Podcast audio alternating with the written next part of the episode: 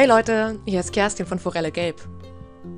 Da ich selber so viele Podcasts höre und so viel lese, schaffe ich es seit Wochen, nein Monaten, nicht etwas hier aufzunehmen.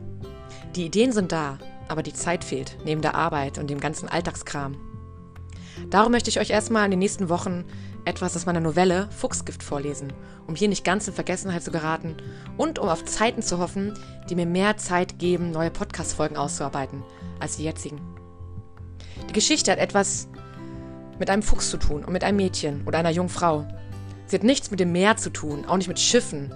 Aber für die kurze U-Bahn-Fahrt geht das vielleicht auch für euch klar. Ich wünsche euch viel Spaß. Eure Kerstin.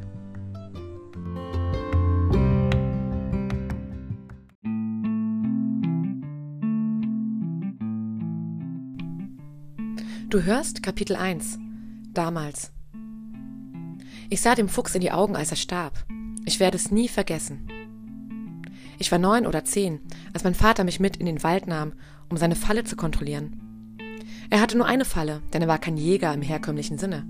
Es war sein Hobby oder seine Leidenschaft, diese einzige Falle einmal im Jahr aufzustellen, zu kontrollieren, und wenn ein Tier sein Leben in ihr ließ, tobte nur eines in ihm, wie er sagte. Stille. Wie kann denn Stille toben, Papa? fragte ich ihn. Nun, das ist so.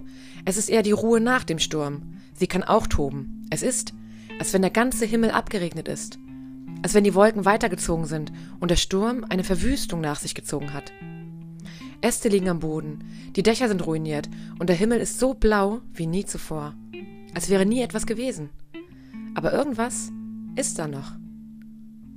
Er hielt inne, suchte nach den richtigen Worten. Hm, stell dir vor, du gehst nach einem Unwetter nach draußen. Die Luft ist anders, weißt du? Ja, dieses Gefühl kannte ich. Alles schien friedlich, aber man sah und spürte, dass etwas Großes und Heftiges gerade noch gewütet hatte. Es war weg, aber die Seele dieses Sturms war noch da und blieb eine Zeit lang an diesem Ort, bis sie irgendwann mit den Ästen und Blättern, die auf den Straßen klebten, verschwand.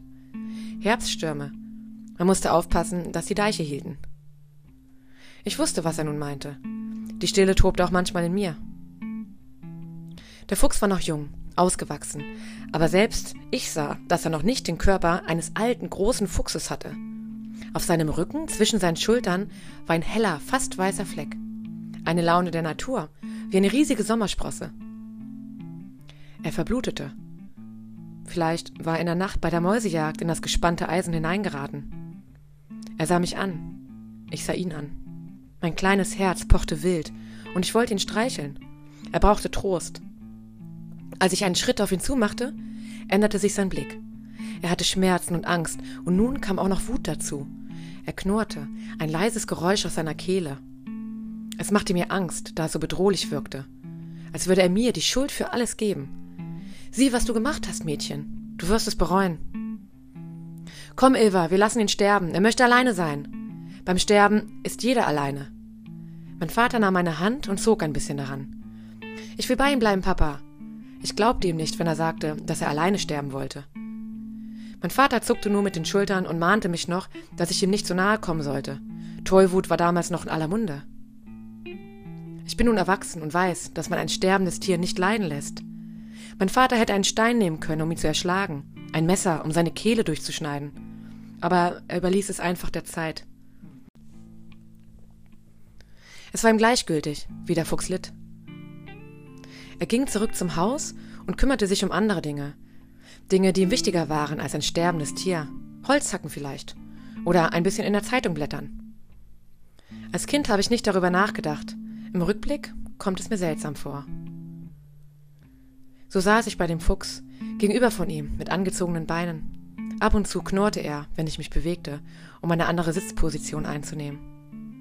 Es war Spätsommer, fast schon Herbst. Der Tag schien endlos. Wir wohnten in einem Haus mitten im Wald. Im Sommer weckten mich die Spechte, die mit ihrer Arbeit begannen. Im Winter fiel der Schnee und es war absolut geräuschlos. Das Haus war alt, aber gut in Schuss.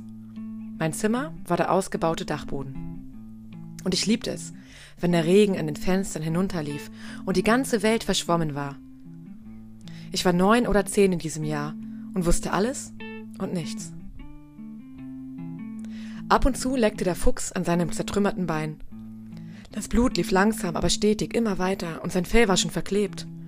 Es war schwer für mich auszuhalten, ihn anzusehen, aber es faszinierte mich gleichzeitig.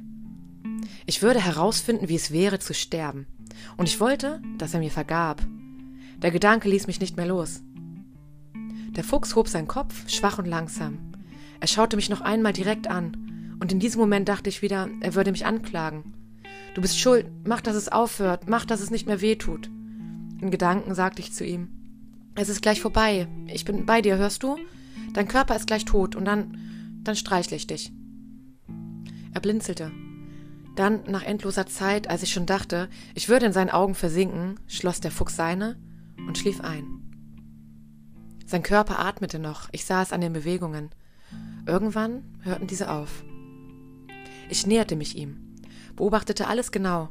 Der Wind streichelte mich, die Blätter an den Baumkronen rauschten, die Sonne ging kupfern unter und sein Fell schien zu glühen. Er war tot.